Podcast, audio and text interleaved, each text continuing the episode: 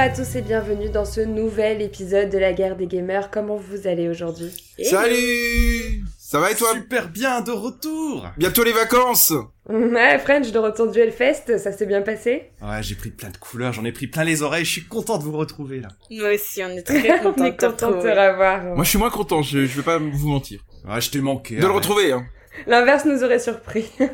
Euh, au programme de ce podcast, on va faire un point du coup comme d'habitude sur les dernières actualités du moment, notamment avec euh, Annapurna Interactive qui a présenté son showcase le 29 juin dernier, mais aussi avec l'annonce de deux nouveaux remakes, enfin potentiels. Hein. On vous dira les titres juste après. Puis place au débat avec l'indie game After Us, développé par Piccolo Studio. C'est un jeu d'aventure et de plateforme au sujet euh, plutôt sensible et poignant euh, qui est l'impact des, acti- des, activités humaines sur l'environnement, avec un, regard qui va être plutôt sombre euh, sur le monde de demain. Pour terminer, place à la découverte avec le remake du survival horror psychologique Layers of Fear de la Bluebird Teams. Alors plus qu'un remake, il est plutôt considéré comme une réimagination euh, de tous les précédents opus réadaptés puis regroupés en un seul et même jeu. Alors, on a été particulièrement bouleversé par cette formule avec mon acolyte de jeu d'horreur qui est French. Donc, on vous en parlera tous les deux dans la dernière partie de ce podcast. Allez, sans plus attendre, on passe tout de suite à l'actu mitraillée. C'est l'heure de l'actu mitraillée C'est l'été, alors bien évidemment les conférences s'enchaînent et c'était au tour de Annapurna Interactive, l'éditeur notamment derrière le très récompensé Stray, hein, euh, de présenter son showcase. Alors, French, quelles sont les annonces qui sont à retenir de cet événement? Alors, on a vu pas mal de petites choses super sympas, et comme vous le savez tous, Annapurna, c'est un éditeur californien qui se spécialise en gros dans les jeux avec des identités graphiques assez fortes et une narration assez poussée, voilà, en général. Alors, pour tout te dire, Joss, c'est une petite déception en vérité. Parce qu'on a vu beaucoup de choses qui étaient déjà présentées en 2022. Sous-entendu, on n'a pas eu beaucoup de world premiere, de, de nouvelles annonces. Hein. De nouveautés, voilà. ouais. Alors, mm.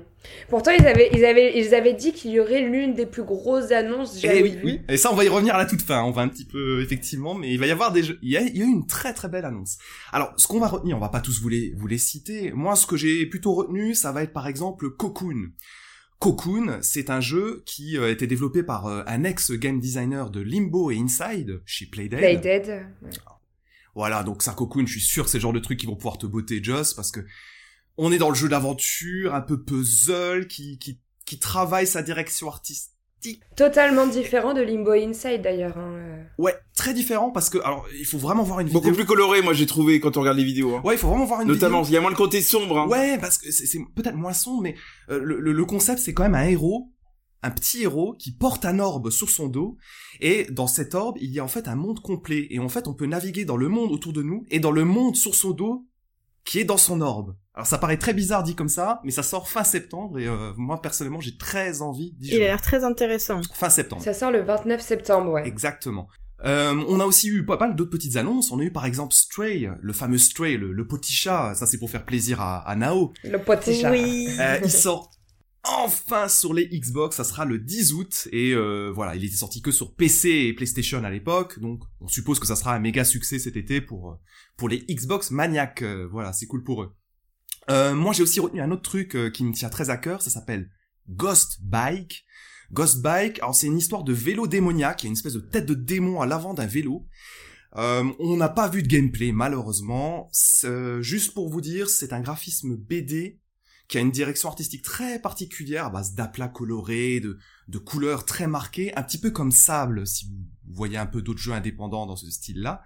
Et surtout, il y aura une collaboration musicale avec le label Italians Do It Better. C'est le label qui, euh, sort les albums de The Chromatics. Donc si vous aimez la synth pop, à mon avis, ça va valoir le détour. Ça, ça sera en 2024. Et, et, et Ghostbite fait partie de la deuxième annonce, euh, enfin il y a eu que deux annonces de 2023 parce que c'est un des deux jeux qu'on n'avait pas entendu parler. Tous les autres jeux de la conférence, comme tu disais, on en avait déjà entendu parler. Celui-là c'est un des deux euh, qui a été une réelle surprise en fait, voilà, nouveauté. une nouveauté de 2023. Moi, il y a un jeu qui m'a fortement euh, intéressé, c'est euh, Lush Foil Photography Sim. Genre, Hmm. Il, Mm. il a acquis, euh, attiré mon petit œil créatif et je me dis qu'en fait on peut faire plein de trucs euh, trop trop cool du coup genre euh, c'est un des seuls jeux enfin Cocoon m'a marqué mais c'est un des seuls jeux qui qui qui sort un peu de de ce qu'on peut voir habituellement et j'ai trouvé ça hyper Pour cool. compléter ce que dit Nao, c'est vrai que c'est un, c'est un jeu qui a surpris. En fait, c'est un jeu où on considérera à faire de la photographie, en fait. Ça sera développé sur l'Unreal Engine 5, donc ça va permettre de voyager, de faire juste de la photo. Et c'est vrai que ça c'est inédit parce qu'il y a d'ailleurs, je connais pas de jeu où le but c'est de faire vraiment que de la photo, euh, actuellement. Donc pourquoi pas. Il a l'air très très joli, ça peut permettre un peu de voyager. Par contre, effectivement, c'est toujours bizarre de se dire on va faire des photos. Je me dis toujours autant partir en rando ou voyager dans la vie euh, réelle euh, pour pouvoir en faire. Alors, ils ont intérêt vraiment à, à avoir des univers bien marqués et bien différents à chaque fois pour qu'on pu- puisse voyager très vite à différents endroits de la planète, quoi. Et tu crois pas, vous croyez pas si bien dire parce que effectivement, euh, autant sur le plan visuel c'est marquant. Maintenant, pour l'instant, c'est difficile, je trouve, d'y voir autre chose qu'une sorte de walking simulator. Donc, en tout cas, je pense qu'il faudra vraiment y jouer pour voir un peu ce que le jeu a. à Et ben fournir. j'y jouerai pour vous. Et tu nous en parleras, tu nous en parleras lors d'un Tu nous diras tout ça, du coup, Nao. Et pour terminer, on a eu une immense surprise sur ce, sur ce showcase Annapurna, puisqu'en fait, euh, qui avait été teasé par Annapurna en amont, on a eu en fait la présentation de leur premier jeu développé en interne, c'est-à-dire qu'ils vont l'éditer et ils le développent avec une équipe à eux. Oui, c'était ça, cette Ah, il grosse annonce, hein, du coup, oui. C'était celle-ci. Eh Elle- ouais, ouais. Il je sais, il je sais, je teasé, sais hein. qu'elle t'a, elle t'a fait hérisser les poils de tête que tu n'as plus. Tu étais très excitée. Ah ouais ouais. ouais, J'étais j'étais très très très excité. Bah oui, j'étais très excité parce que ce n'est autre que Blade Runner 2033 Labyrinthe. Donc en fait, c'est un nouveau jeu sur l'univers de Blade Runner. Blade Runner à la base, c'est donc un roman de Philip K. Dick et qui a été adapté au cinéma par euh, par Ridley Scott et euh, Denis Villeneuve hein, dans Blade Runner et Blade Runner 2049. Alors, le trailer en question, je vous invite à le regarder, ça dure une, minute trente environ. Il n'y a pas de gameplay. Ça, c'est le truc chiant. Sinon, on a vraiment une ambiance de folie, on a une technique qui a l'air de suivre euh, avec les intentions créatives qui sont montrées, et on sait aussi que ce sera une intrigue qui prendra place entre les deux films en 2033, donc ça sera à mi-chemin entre le premier Blade Runner et Blade Runner 2049. Alors ça parlera d'une période post-crise, puisque dans cette période-là, il y a eu ce qu'on appelle le blackout, c'est-à-dire une crise énergétique, avec une extinction complète des feux pour tout le monde. Et le jeu racontera l'après-crise, euh, voilà. Et en tout cas, on n'a pas de date de sortie, mais vraisemblablement pas avant 2024. Donc, on a encore le temps d'en reparler. Je suis quand même surpris, il y a un jeu que vous avez pas du tout cité, mais moi qui m'a, qui a l'air de m'intéresser, s'appelle Too. Euh, c'est bizarre que vous en avez pas parlé. En fait, vous allez jouer un personnage qui a un handicap et il a tout le temps les bras tendus. Euh, et euh, ça serait intéressant de voir. Alors c'est vrai que c'est assez mystérieux comme euh, comme gameplay ce jeu parce qu'on sait pas où ils veulent en venir. Mais si ça aborde le handicap et la scolarité, ça pourrait être des sujets très très intéressants pour mettre plus en avant le handicap. Alors je, en termes de gameplay, fa- faudra voir parce que je sais pas du tout où ils veulent en venir. Mais je trouvais que l'idée de ce jeu était intéressante sur le papier. hein. Alors, pour t'ajouter là-dessus, c'est euh, euh, la nouvelle création du créateur de Katamari Damacy, qui est un bonhomme que j'adore, et je l'ai pas cité parce qu'il a fallu faire des choix, mais effectivement, c'est l'un des jeux qui m'a pas mal intrigué également. Après, après, si je donne deux secondes mon avis sur la conférence, moi j'ai trouvé que la conférence était quand même particulièrement chiante. euh, on va pas se mentir, parce que avoir une conférence dédiée avec que de nouveautés et que le reste c'était du réchauffé euh, des jeux qu'on avait déjà vus, et des annonces qu'on avait déjà vues. Moi j'attends toujours d'une conférence des nouveautés, deux jeux annoncés, ça me paraît bien pauvre et trop peu pour ce Ouais, type de conférence. Dommage. tout de même, faut tout de même préciser quand même une chose, c'est que c'est effectivement pas mal de jeux qui avaient déjà été montrés en 2022, mais la nouveauté c'est que cette fois-ci, il y a eu des dates de sortie qui ont été annoncées. Donc peut-être quelque part ça compense un petit peu la déception. Après, j'aurais bien aimé aussi voir plus de nouveautés, mais ça, on est gourmand, hein, qu'est-ce que tu veux? Bah moi je trouve que ça prouve euh, que euh, Annapurna euh, ne cherche pas à éditer euh, beaucoup de jeux et euh, et peut-être planche sur un, certain type de jeu et à la limite ça me choque pas qu'il présente les jeux qu'il a en stock et qu'il prépare et qu'il peut annoncer prochainement plutôt que de balancer plein de jeux à éditer qui au final ne seront pas euh, ou la qualité sera peut-être pas présente ou autre. Genre je pense que c'est un choix édito euh, qui est malgré tout respectable et je préfère ça à certains éditeurs euh, qui Qui euh, veulent vendre du rêve qui et vendent, qui vendent et qu'au final, euh, je, je pense par exemple à Mm. Nekon, je pense par exemple à Nekon, euh, où là en fait la qualité n'est pas là. Malgré tout, c'est de l'investissement aussi pour eux et je préfère qu'ils investissent correctement dans le développement de bons jeux plutôt que euh, on ait beaucoup de jeux à présenter, mais. Ouais, mais si, de si on sens. suit ta stratégie, Nao, on peut la comprendre. C'est qu'alors, dans ces cas-là, Anna- Annapurna aurait dû montrer beaucoup plus d'images de gameplay. Finalement, c'est quand même beaucoup de trailers. On a très peu d'images de jeu de manière générale. Même Blade Runner, on voit rien en images de gameplay. Donc ça reste une conférence pour moi décevante. Ouais, C'est- que du teasing, les-. Ouais, mais tu regardes les trois quarts des annonces, on 2024, voit très très hein. peu de Ouais. gameplay hein, dans, la, dans la manière générale.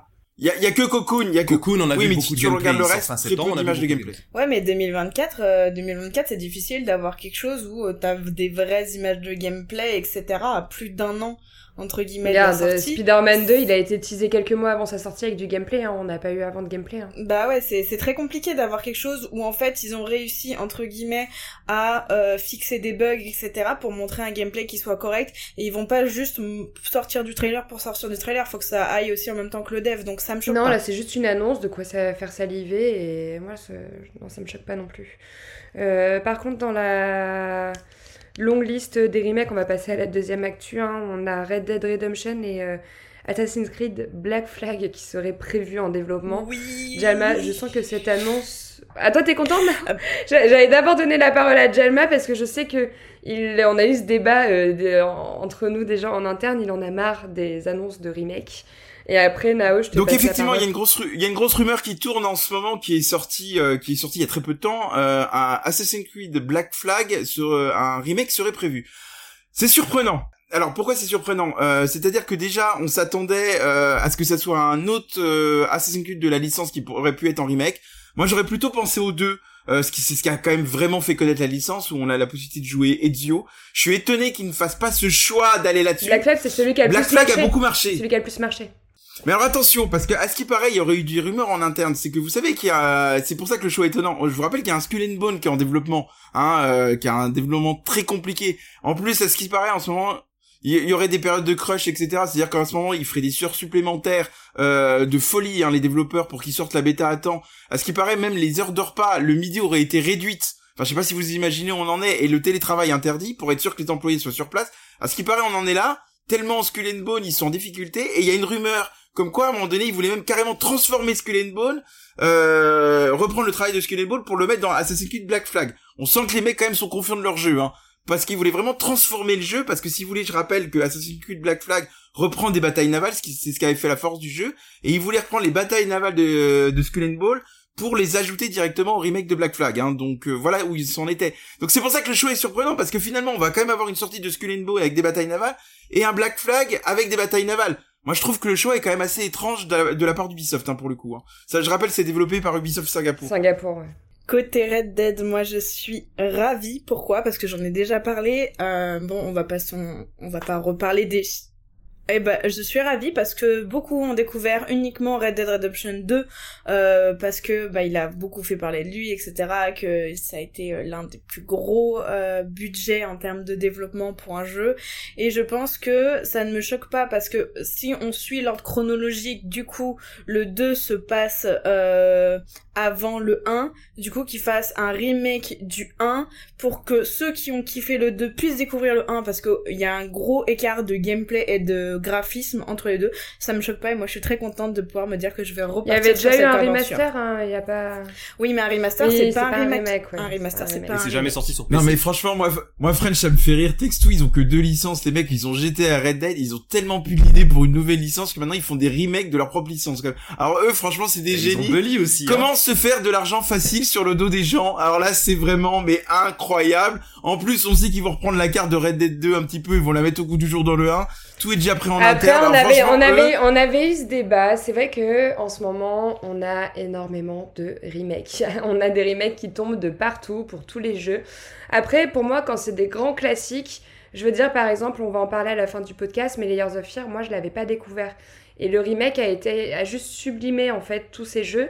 Et j'ai été ravie de pouvoir découvrir cette licence avec ce remake qui, selon French, est la meilleure formule pour découvrir les, les- les Layers of Fear, pardon. Euh, voilà, donc ça c'est un remake qui fait sens parce que c'est quand même une licence iconique de la Bluebird Team en Mais fait. énormément. Euh, donc il y a des remakes pour moi qui ont, qui ont du sens. C'est vrai que Red Dead Redemption, il y en a plein qui n'ont Ouais, pas fait eu l'occasion. pour moi. Il y en a plein qui n'ont pas eu l'occasion de le puis tu- tu- découvrir. Il y en a plein qui n'ont pas eu l'occasion de le découvrir. C'est super pour ceux qui avaient adoré euh, le second opus de pouvoir redécouvrir le premier. Euh, Euh, voilà. Après, Black Flag, je te rejoins un peu plus. Je vois pas, je comprends pas trop pourquoi. C'est là, c'est vraiment une question de pompe afrique, je pense. C'est celui qui a le plus marché. Bah, ils veulent le remettre sur le tapis. Je sais pas. Non, je pense, je sais pas si euh, Ubisoft c'est une question de pompe afrique. Moi, je pense que c'est plutôt, plutôt pour sauver Skull and Bones et qui est vraiment, je pense qu'à un moment donné, ils voulaient faire un mariage entre les deux. Ça, j'en suis persuadé. Par contre, je pense que justement là, ça serait pas déconnant de faire un remake de Assassin's Creed 2. euh, parce que même moi je pense que j'y rejouerai parce que c'est vrai que maintenant le jeu a quand même mal vieilli au niveau des graphismes et notamment au niveau du gameplay euh, et je vais te dire un truc si Ubisoft aurait voulu faire une pompe afrique et ils l'ont pas fait ils auraient très bien pu faire un remake du 1 mais comme ils savent que Assassin's Creed Mirage euh, s'en rapproche et ils sont pas allés sur ce terrain-là. Donc je pense pas que ça soit une question de pompe afrique. Alors que euh, pour le coup, euh, les studios derrière GTA et Red Dead, pour moi c'est de la pompe afrique quoi. Parce que les mecs ils ont que deux licences pour le coup, je le rappelle. De toute façon, un remake, un, rem- un remake, c'est automatiquement, excuse-moi French, un remake, c'est automatiquement chercher à refaire un peu de thunes sur un jeu qui a eu un grand succès. Mais après, en tant que joueur, c'est aussi un plaisir de pouvoir le redécouvrir, revisiter avec euh, les nouveaux euh, modèles d'aujourd'hui. Euh, moi, Totalement. Mais c'est c'est dramatique ce que tu dis quand même Joss parce que ça veut dire qu'on on perd quand même euh, l'invention des développements. C'est-à-dire qu'on n'aura jamais de nouvelles licences quand on vous écoute maintenant. C'est-à-dire qu'on va sans arrêt faire des remakes. Mais, et ça, n'empêche, Mais- ça mais n'empêche, ça n'empêche d'avoir des nouvelles licences ou d'avoir des nouveaux jeux. Euh, je te disais, Resident Evil, j'ai été ravie de pouvoir refaire le 4 parce que c'est l'un de mes opus préférés. J'ai vraiment été ravie de faire découvrir à mon conjoint qui le connaissait pas. Euh, mais euh, c'est pas pour autant que Capcom n'a pas sorti un nouveau Street Fighter et qui est, qui est en plus plutôt excellent avec une nouvelle formule. Ouais mais c'est pas une nouvelle licence Street Fighter hein. Oui, mais c'est une nouvelle formule de jeu. Dis-moi aujourd'hui beaucoup de studios qui vont faire des nouvelles licences. Bah il y en a actuellement. C'est- euh, c'est- c'est- c'est notamment plus- le, le- le débat, faut plus le retourner ailleurs. C'est les studios ont, ont-ils perdu un peu l'en- l'envie d'innover? Je veux dire, ils sont tous en train de Alors continuer. euh, je la- vais très ils sont, oui, ils sont tous en- Oui, bah Santa Monica, au bout de des années, ils sortent une nouvelle IP. Oui, euh, super. Mais après, Non euh, non, j'allais te citer Bethesda qui sort Starfield hein. C'est une nouvelle licence. oui, bah, Starfield, ça fait 25 ans qu'il est en développement. Ça fait 25 ans qu'il est Oui, c'est une derrière. nouvelle licence. Guerilla et Horizon, c'est une nouvelle licence aussi, hein, par exemple. Il y en a encore. Mais oui, mais aujourd'hui- ils, ils retournent encore sur leur horizon et maintenant c'est leur jeu de prédilection. Ils vont t'en faire à foison. Ouais, non, moi c'est avec Hogwarts Legacy. Mais hein. surtout qu'aujourd'hui, enfin on le sait, on sait que les coûts ils explosent. Euh, bon, c'est aussi comme ça qu'on essaie de nous faire passer la pilule des jeux plus chers. Chacun, chacun décidera si c'est pertinent ou pas. Mais enfin, bon, toujours est-il qu'on paye nos jeux plus chers, sauf promo particulière. Euh, à côté de ça, tu vois, tu vois qu'il y a beaucoup de licences qui, rament quand même pour, euh, qui font des ventes, mais qui rament encore pour ramener vraiment le- on va dire le, le suivi critique et euh, le super retour critique euh, vers vers eux. Je pense à Final Fantasy XVI, mais on en reparlera, j'imagine, euh, qui euh, qui euh, qui est quand même bien plus critiqué qu'à l'époque, euh, alors que le jeu vient de sortir, par exemple. C'est très compliqué, hein, le, le cas d'une nouvelle licence ou d'une licence même installée comme Assassin's Creed ou même Red Dead. Très compliqué de, de, de tout valoriser et de, de, de, convaincre encore le public, quoi. hein. C'est pour moi, il n'y a pas une réponse définitive à ce, ce sujet. à ce Moi, je trouve qu'il y a, il y a un truc euh, qu'il faut rappeler aussi, le fait de faire un remake, euh, c'est entre guillemets s'assurer des ventes et c'est euh, aussi le moyen d'être sûr d'avoir une trésorerie nécessaire pour pouvoir relancer une future licence, pourquoi pas par la suite, ou développer le marketing, ou il y a plein d'autres trucs comme ça. Et en fait, quand tu sais que t'as une licence qui a bien marché et que tu peux en faire le remake, c'est que ça t'assure des fonds pour pouvoir les réinvestir ailleurs aussi. Donc c'est un parti pris qui est intéressant.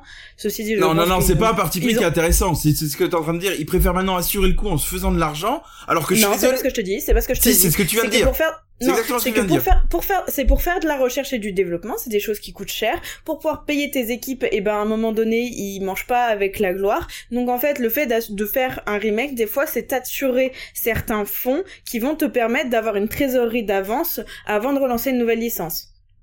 Je dis pas qu'ils sont en train de préparer une nouvelle licence, mais économiquement, ça Mais c'est qu'un point de vue économique, ils ne pensent plus aux joueurs. Et je suis désolé, regardez, on parlait d'Annapurna. Quand ils ont euh, lancé Stray l'année dernière, ça a été un succès phénoménal, nouvelle licence, et ça a très bien marché. Donc faut aussi prendre des risques hein, dans la vie.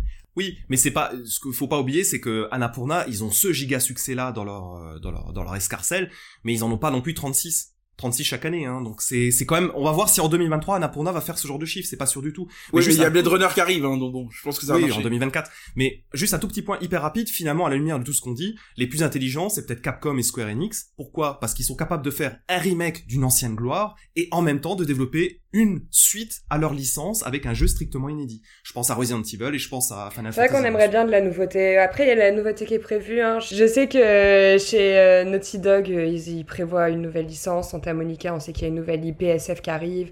Bon, voilà. Après, c'est normal qu'ils surfent aussi sur leur licence à buzz. Euh, Les gens attendent des suites, euh, ceux qu'on va adorer. voilà, il en faut pour tous les goûts des joueurs, et puis certains remakes font plaisir. euh. Ouais, c'est terminé pour l'actu mitraillé, on va tout de suite passer au clash du mois.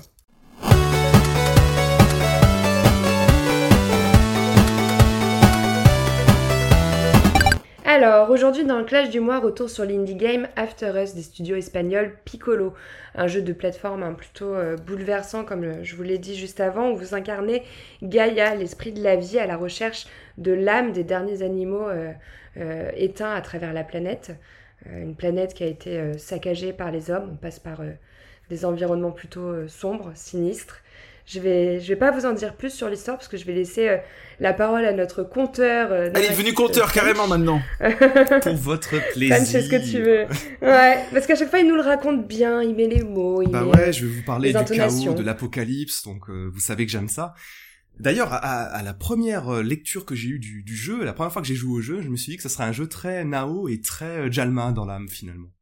Mais bon, vous allez nous dire. Bah si finalement, avez il aurait été plus Jalma que Nao dans l'âme. On pourra en reparler. Pour Jalma, c'est le Gotti non, alors, euh, euh, très bonne vanne, on va, on va noter cette très bonne vanne de Joss quand même. Hein. Euh, c'est pas le Gotti, mais euh, c'est un bon coup de cœur pour le coup. Alors, sur ces mots, sur ces mots, comme euh, Joss le, le disait, on, on va donc incarner Gaïa, Gaïa qui est une, une frêle demoiselle euh, qui est très éthérée avec la longue chevelure, euh, très blanchâtre et compagnie. Donc vous voyez un petit peu l'idée du truc.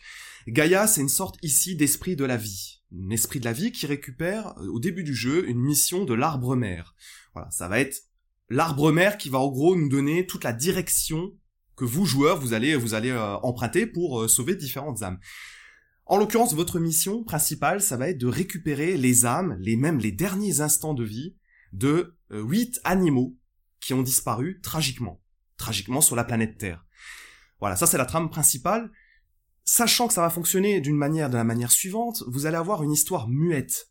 Donc muette où il va y avoir que des, des sons qu'on ne n'identifie pas et parfois des sous-titres de l'arbre mère pour comprendre éventuellement ce qui se dit, euh, ce qui se raconte.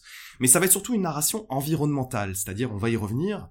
Vous allez beaucoup observer le décor ravagé autour de vous, vous allez aussi trouver des images qui composent des souvenirs, trouver sur certains ennemis qui vous racontent le lore, qui vous racontent des éléments un petit peu alternatifs au jeu. Mais euh, Jalma vous en reparlera beaucoup mieux que moi là-dessus. On va, on va surtout aussi dans ce jeu, vous allez arpenter plus de 8 biomes variés. Je dis plus de 8 parce qu'il va y avoir en gros 8 gros environnements, mais il va y avoir aussi des petites surprises et des petites choses qui vont venir un petit peu euh, relever un peu la diversité de, de ce que vous allez voir dans ce jeu. Et vous allez aussi rencontrer des dangers, des dévoreurs, des dévoreurs, pardon, j'en, perds mes mots. Les dévoreurs, Dévoreurs. dévoreurs de nouveau, ce sont des prédateurs qui qui essayent de s'accaparer, de, de, de vous kidnapper et qui essayent de, de, de, de, de se nourrir de toute forme de vie. Mais on va pas en dire plus sur ce point précis. C'est un grand danger pour Gaïa. Et, euh, et voilà, les biomes eux-mêmes, euh, ça va être pas mal une sorte de platformer assez redoutable.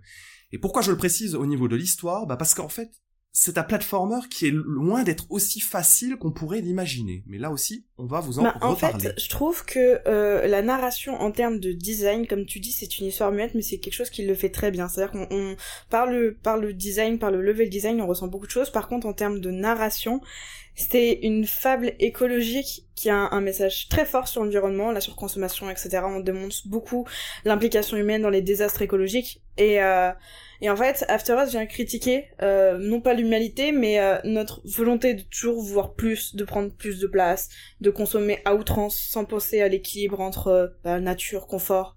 On parle de pêche, euh, de gros à foison, de chasse de masse, de surconsommation, de technologie, pollution de l'air, des océans, etc. Bref, beaucoup de thématiques qui sont tristes, dramatiques, mais qui ne m'ont jamais amené Alors, à l'émotion. alors le problème, le, le problème, c'est, Ils c'est ne t'ont jamais amené à l'émotion ou du très rarement. Très Ah. rarement. Ouais, il y a, il y a quand même eu des scènes fortes parce a- que tu vois quand même à certaines fortes. points tu vois tu vois une baleine harponnée, tu vois des aigles en cage, tu vois des cerfs qui sont tu vois des trucs qui sont vraiment genre dans des abattoirs des animaux. T'as des messages qui sont quand même hyper durs, c'est dur. enfin, Oui, le, le message est dur, mais en termes d'émotion et de ressenti, j'ai pas été submergée. C'est ce que je dis. Le message est très fort, les thématiques sont dramatiques, mais il y a rien qui m'a submergé. En fait, là où le message est dur et on est obligé de se sentir euh, euh, touché, c'est qu'en fait, c'est vraiment l'humain qui va être pointé du doigt, tu vois. On va parler des vrais problèmes de notre société actuelle avec la surpêche, on voit l'accumulation des déchets, il y a plein de choses, donc on peut pas dire qu'on n'est pas insensible euh, à, à, cette histoire en fait. Et je trouve que d'ailleurs tout l'intérêt de ce jeu, parce qu'il y a plein de choses qui, qui vont pas, et on en parlera par la suite, mais pour le coup, sur ce que le message qu'il veut nous transmettre, il y a quand même beaucoup de trucs qui, qui, qui sont fragiles quoi, et qui sont obligés de toucher. Attention, j'ai j'ai pas dit qu'il ne m'avait rien fait je suis ok mais juste j'ai pas ressenti de trucs qui m'ont bouleversé alors no je pense que là t'as un peu trop parlé pour ne rien dire parce que ce qui est important de rappeler et c'est ça qui me choque chez toi c'est que tu n'as pas eu d'émotion. Et à un moment donné, je ne comprends pas qu'on ne peut pas avoir d'émotion devant After. Quand on voit la mort des animaux, quand on voit les sujets abordés, vous en avez parlé. Vous... Alors il y en a, il y en a, il y, en a que vous n'avez pas évoqué, la déforestation, moi qui m'a beaucoup bouleversé, euh, notamment. Euh, justement, il y a un moment donné, vous allez retrouver un ours euh, mort et mort. Moi, ça m'a ému jusqu'aux larmes. Et même, je me suis dit derrière, mais il va falloir qu'on réagisse. Et c'est pas tant en plus la décadence humaine qui m'a touché, mais c'est de voir les animaux morts à cause de l'humain. En plus que vous avez. Oui, mais en fait, ce qui est touchant, c'est que c'est nous qui, qui sommes, euh, qui sommes euh, maîtres de ça, en fait. Et puis d'ailleurs, c'est déjà trop tard. Et c'est un message d'alerte. Et d'ailleurs, il le dit à la fin du jeu. C'est pas un spoil, mais il y a une phrase qui est très bouleversante, moi, qui m'a ému, qui dit Les humains méritent-ils une seconde chance? Et je trouve que c'est vrai que ça fait réfléchir. En fait, on est en train de tout détruire. Tout ce qu'on voit dans l'environnement du jeu est triste, c'est sombre, c'est. Mais je pense que Joss, le problème, c'est que la moitié de notre équipe. Pas dit que. Mais je pense que la moitié de notre équipe, et on va se le dire, n'a aucune sensibilité écologique. Et à un moment Oh donné, là quand tu n'as aucune là. sensibilité écologique, tu ne peux pas oui. apprécier ce jeu. J'en suis persuadé. C'est faux, c'est totalement faux. Et je suis désolée, ça n'a rien à voir et c'est totalement faux. Il y a une différence entre une histoire qui est certes triste, mais moi, le jeu ne m'a pas, parce que je pense qu'il manque d'une certaine attache, il manque de quelque chose, en fait, pour t'emmener vers l'émotion. Euh, comme je disais, c'est pas par les souvenirs que tu vas voir en images, c'est pas par... euh, Il y a rien, en fait, qui te... Il y a rien qui t'amène à l'émotion. Et même le sound design... Il y a rien qui t'emmène à l'émotion, mais elle est sérieuse en disant ça. Alors L'histoire attendez. est dramatique, l'histoire est triste, mais je ne comprends pas quand tu me dis que tu as pleuré devant certains Alors, trucs. Certes, Là, là, excuse-moi, juste je me permets, Jamal, là où je peux rejoindre Nao, c'est que tu as certains chapitres au niveau de l'histoire où ça va traîner un peu en longueur. Parce que tu vas être dans des environnements qui vont être très vastes. Du coup, tu Ah, mais- vas t'étaler, je pense par exemple à, à, à la décharge. euh, euh, t'as- voilà, donc tu vas te perdre. C'était dans des. Voilà, mais tu non, mais d'accord, les- les- les mondes sont Mais tu vas vastes. perdre le, tu vas perdre l'histoire et tu vas perdre. Non, mais fait, d'accord. ce qui est mais- triste, c'est quand tu arrives à la conclusion d'un chapitre. Mais des fois, pour aller à cette conclusion, le gameplay long. est tellement lourdeau, Oh, tellement oui, mal oui, mais attendez, attendez, et attendez, les attendez, environnements sont pas tellement vastes que tu te perds. Non, mais ne mélangez pas tout. C'est pas parce que le gameplay est lourdeau et que certains mondes sont vastes. Je vous demande pas de pleurer toutes les deux minutes. Bon, je suis désolé, je vais faire un petit spoil. Donc ceux qui nous écoutent en podcast, vous vous couperez 30 secondes.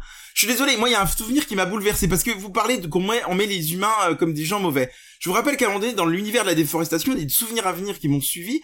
Et à un moment donné, on voit un père de famille qui est obligé de couper du bois. Et on se dit, mais pourquoi il coupe du bois? C'est hyper mauvais, ce qu'il fait. Et pourquoi il a fait ça? Il a fait ça pour sauver sa petite qui a un cancer.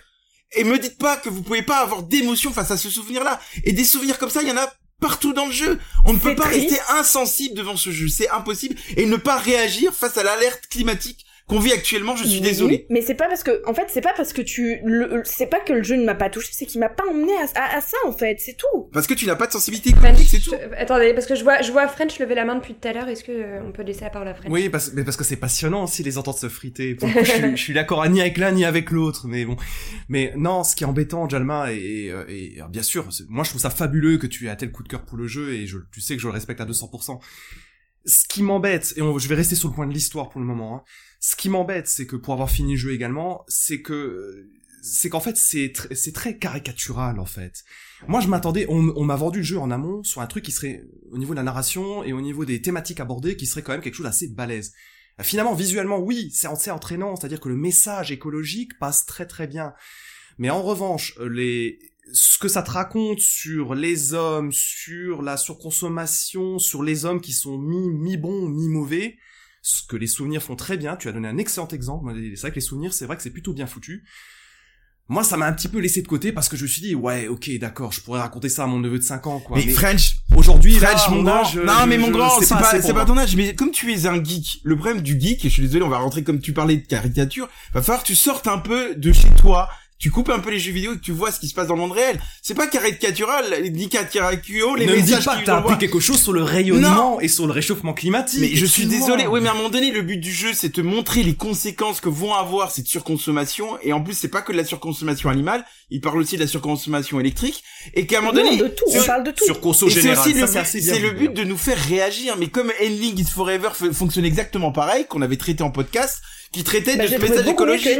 Mais parce qu'il est plus court. Je te, re- je te Mais, et en plus, il y a un En truc fait, que vous avez... Ah il y a- des- scènes, il y a des scènes de dégoût. Elles sont marquantes. arriver À, à certains moments, des scènes qui te font penser à Idiocratie, où tu vois tous Oui. les espèces de dévoreurs qui sont pour certains très obèses, certains très maigres, euh, adossés, enfin vraiment ils ont le dos voûté, donc tu sens qu'il y a la transformation humaine en même temps, et ils sont complètement omnibulés par la télé. Tu les vois dès que la télé s'allume, ils se décalent vers la télé et tu peux passer en fait. Donc t'as des scènes qui sont très fortes comme ça, tu dégoûtantes même où tu te dis ah putain c'est vrai qu'on est dégueulasse on est con quoi euh, t'as des scènes dans les Ouais. abattoirs où tu vois les animaux c'est super dur à voir moi personnellement Ça, Oui. ça euh, oui. ça, ça m'a. Voilà. Donc, t'as des passages qui vont être très durs.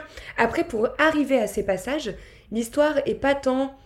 Bon, n'est pas tant prenante que ça. Je veux dire, c'est beaucoup de parcours. On est dans des environnements qui vont être très sombres, mais ça va être surtout sur Mm. les fins de chapitre où on va avoir un message fort. Mais pour arriver à un chapitre, t'as quand même euh, une heure de jeu, quoi. une. Et les souvenirs, images. Et il y a un truc important qu'on n'a pas parlé, c'est du sound design, parce que le sound design euh, change notamment on quand tu Bah, vas on va, on va, on va, si tu veux, on, on va, on va parler de la DA. On va parler de la DA. Nao, est-ce que tu veux parler de la DA, s'il te plaît? Bien sûr, euh, je suis tout à fait apte à en parler. Donc on a une direction euh, propre à chaque environnement et par conséquent par thématique. On a un travail qui est quand même assez intéressant. Le monde est à l'abandon, jonché de déchets, aucune trace de nature n'est perceptible à l'horizon. On a un contraste très fort entre notre petit protagoniste qui est tout plein de lumière, etc., très lumineux, euh, et le monde environnement. Euh, malgré tout, je la trouve pas incroyable. Euh, c'est une direction artistique qui fait le taf.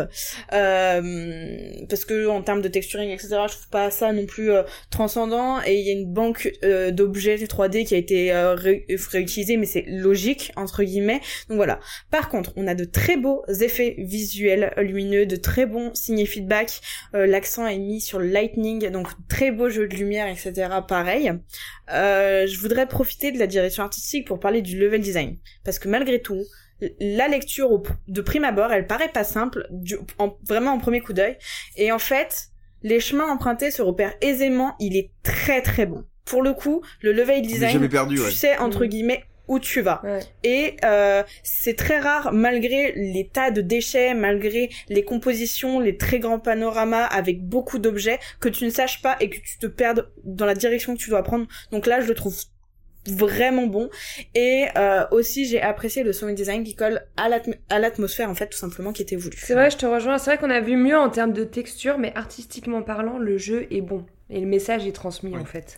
Bon après c'est le deuxième jeu du, du studio barcelonais donc effectivement je pense pas qu'ils aient des moyens exorbitants comme on parlait de moyens financiers donc moi je trouve que justement euh, c'est tout à leur honneur euh, parce qu'ils arrivent quand même à faire passer ce message écologique par la DA donc à un moment donné quand t'arrives à faire passer un message c'est que t'as gagné Franchement, effectivement pour, là un, ont pour un été- jeu indé, c'est tout à fait honorable. hein. Il n'y a pas tant à... mais en fait, là où ils ont été très malins pour montrer la direction, et jamais j'espère, parce qu'on on va rappeler, il n'y a pas de map. euh, Enfin, il y a une map euh, qu'on a quand on appuie sur la touche Y.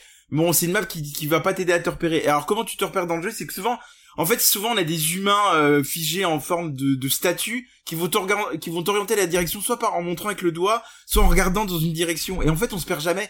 Il suffit de suivre. Souvent, euh, il y, a, il y a des petites techniques comme ça où tu vas suivre les animaux. Souvenez-vous, il y a des animaux transparents que vous voyez tout le long. Alors ça, j'ai adoré d'ailleurs de voir l'esprit des animaux et, et avec le mouvement qu'ils font. On a ça quand même une Ça touche. nous dit hein. où aller, ouais.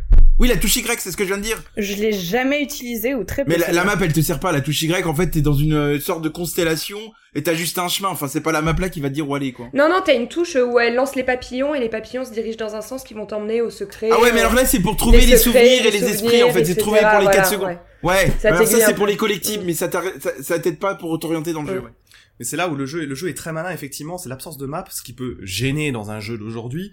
Mais comme vous l'avez tous dit, on a aussi la profondeur de champ qui est assez incomparable, c'est-à-dire qu'on arrive à voir vraiment à perte de vue. Mm. Et ça permet également de voir éventuellement les espèces de, de, de tours, euh, tours de feu, les espèces de foreuses comme ça qui vont dans le sol. Et ça, c'est toujours aussi un point de repère finalement. Qui sont des points de sauvegarde aussi. Mm. qu'on- ouais, qu'on comprend a- assez vite. Et l'autre point sur le plan technique, moi qui m'a beaucoup beaucoup plu, c'est le fait que souvent Gaïa est extrêmement petite au centre de l'écran et euh, on a vraiment cette toute petite Gaïa qu'on contrôle au centre de l'écran dans un monde qui est immense. C'est-à-dire que Ouais. la caméra est très souvent très éloignée de Gaïa et c'est extrêmement intéressant dans la plupart des situations. C'est vrai que ça décuple un peu cette sensation de grandeur. Déjà qu'on est sur un jeu qui est très en verticalité, ça c'est assez agréable. Et en plus, avec cette sensation d'image en recul, on a vraiment l'impression d'être dans des vastes étendues et c'est vraiment. C'est vraiment beau, ouais. Et d'ailleurs, euh, alors moi j'a- j'arrive plus à refaire un French, je vais, je vais utiliser tes connaissances. Vous trouvez pas que le personnage principal, alors les filles vous avez pas connaître, ça te rappelle pas les petites peluches avec des longs cheveux qu'on avait quand on était petit, j'ai plus le nom. Tu réfléchiras à ça. voilà, Trolls, des et ça. Les trolls, ouais, ouais. voilà, ça m'a fait euh, penser aux ces petites Ouais. peluches où t'avais des cheveux très très longs. euh, pour ceux qui sont des années 80-90, ils auront la référence. Et vous irez voir le, à quoi ressemble le personnage de Gaïa sur internet. Ouais. Le nez, les yeux, tout ça, ouais, il y a un truc. quoi. On va parler un peu du gameplay parce que c'est là où, bon, je pense que pour tous les, amateurs de jeux de plateforme, euh, ça fonctionne, mais il y a quand même pas mal de points à redire. Euh, moi, je sais que j'ai plusieurs fois voulu jeter ma manette contre le mur. Euh, frère, Jalma, est-ce que tu veux parler du gameplay euh, de, After Effects? Ouais, j'en parle rapidement. On va juste rappeler que c'est, on l'a déjà dit, mais que c'est un jeu de plateforme en 3D pour le coup. Comme ça, vous saurez que c'est un platformer ce jeu. Et moi, je trouve pour le coup que c'est un gameplay qui est facile d'accès, parce que ça va demander l'utilisation de peu de touches. Vous allez avoir la touche B pour esquiver les ennemis, euh, pour esquiver ce qu'on appelle les dévoreurs. Et par les dévoreurs, comme le disait French, il arrivait pas à prononcer le nom. Va falloir qu'il révise ses cours de français aussi durant l'été. Bah, bah, bah. Voilà, vous allez avoir la touche A pour sauter, la touche RT pour le sprint du personnage, et la touche LT pour utiliser les pouvoirs de Gaïa, en gros qui consiste euh, à soit à buter les ennemis en envoyant une orbe de vie, soit un truc que j'ai adoré parce qu'on n'a pas parlé, à refaire pousser des arbres euh, dans un monde dévasté. Et ça, je trouvais ça aussi assez touchant. Euh, et tu l'as dit tout à l'heure, donc je reviens pas à la touche X qui va permettre de trouver des collectifs, les souvenirs qui sont très marquants et des esprits qui sont des animaux à collecter. Voilà. C'est un jeu qui est facile d'accès et finalement ce, qui a un peu un gameplay un peu flottant pour lui reprocher ça pour certains. Mais moi je sortais du bout. Ça oui, on peut lui reprocher énormément parce que sur un jeu de plateforme, c'est vraiment pas agréable. Et même si on a une petite euh, auréole euh, en dessous de nos sauts pour savoir où est-ce qu'on va atterrir, c'est pas toujours facile de, de avec cette flottaison en fait de Gaïa d'atterrir De savoir où on va atterrir. Surtout qu'on a des on a on a des endroits vraiment restreints où c'est vraiment petit pour sauter. Euh, ça, ça m'a rendu folle. à Non mais c'est une petite erreur. En fait, c'est une petite erreur de design que t'en mettras à mettre en avant. En fait, ce qu'ils auraient dû faire, ils auraient dû mettre l'ombre, une ombre qui apparaît quand t'es au-dessus d'une plateforme. Et le problème qu'il y a, c'est que c'est seulement quand tu te rapproches de la plateforme que ton ombre, euh, d'ailleurs c'est un cercle blanc, apparaît. Et en fait, elle- on devrait la voir même quand on est en hauteur. Et en fait, c'est pour ça qu'à cause des problèmes de caméra, Non mais j'ai on j'ai eu, sautait pas j'ai eu toujours quand même aussi des frises. Hein. Je sais pas vous, mais moi j'ai quand même eu pas mal de frises. hein, j'ai eu euh, deux crashs, mais sur 12 heures de jeu, Sur ça va. PS5, Joss? Euh, sur PC. PC. Ah oui, sur PC. Pareil, j'en ai Après, c'est vrai que sur le gameplay, on est sur, euh, on est sur un gameplay qui est assez progressif. Et ça, c'est cool parce qu'en fait, il évolue en fonction des chapitres. Et du coup, on a toujours des nouvelles mécaniques de gameplay qui vont apparaître. Donc ça, c'est sympa. On casse un peu la lassitude euh, du parcours euh, classique euh, d'un platformer. No. Je voudrais revenir sur ce que vous disiez euh, concernant l'ombre, le rond et la maniabilité. En fait, euh, il est clair qu'en fait, il y a des problèmes de maniabilité et euh, qui sont associés en fait en réalité à la caméra. Et je pense que ce petit rond a été rajouté suite à des playtests, etc., où justement ils se sont rendus compte que cette maniabilité n'était pas euh, très bonne et du coup ils se sont dit qu'ils allaient donner un indicateur supplémentaire. Malheureusement, ça fait pas tout, même si ça aide. Euh, donc voilà, je trouve ça un peu dommage. Par contre, si je reviens sur ce que tu dis, oui, les niveaux sont variés et le gameplay est toujours adapté à son environnement. Et moi, je pense qu'un des environnements que j'ai le préféré faire, c'était dans l'eau. En réalité, je pense. J'ai beaucoup kiffé quand il fallait aller récupérer le requin et celui des aigles.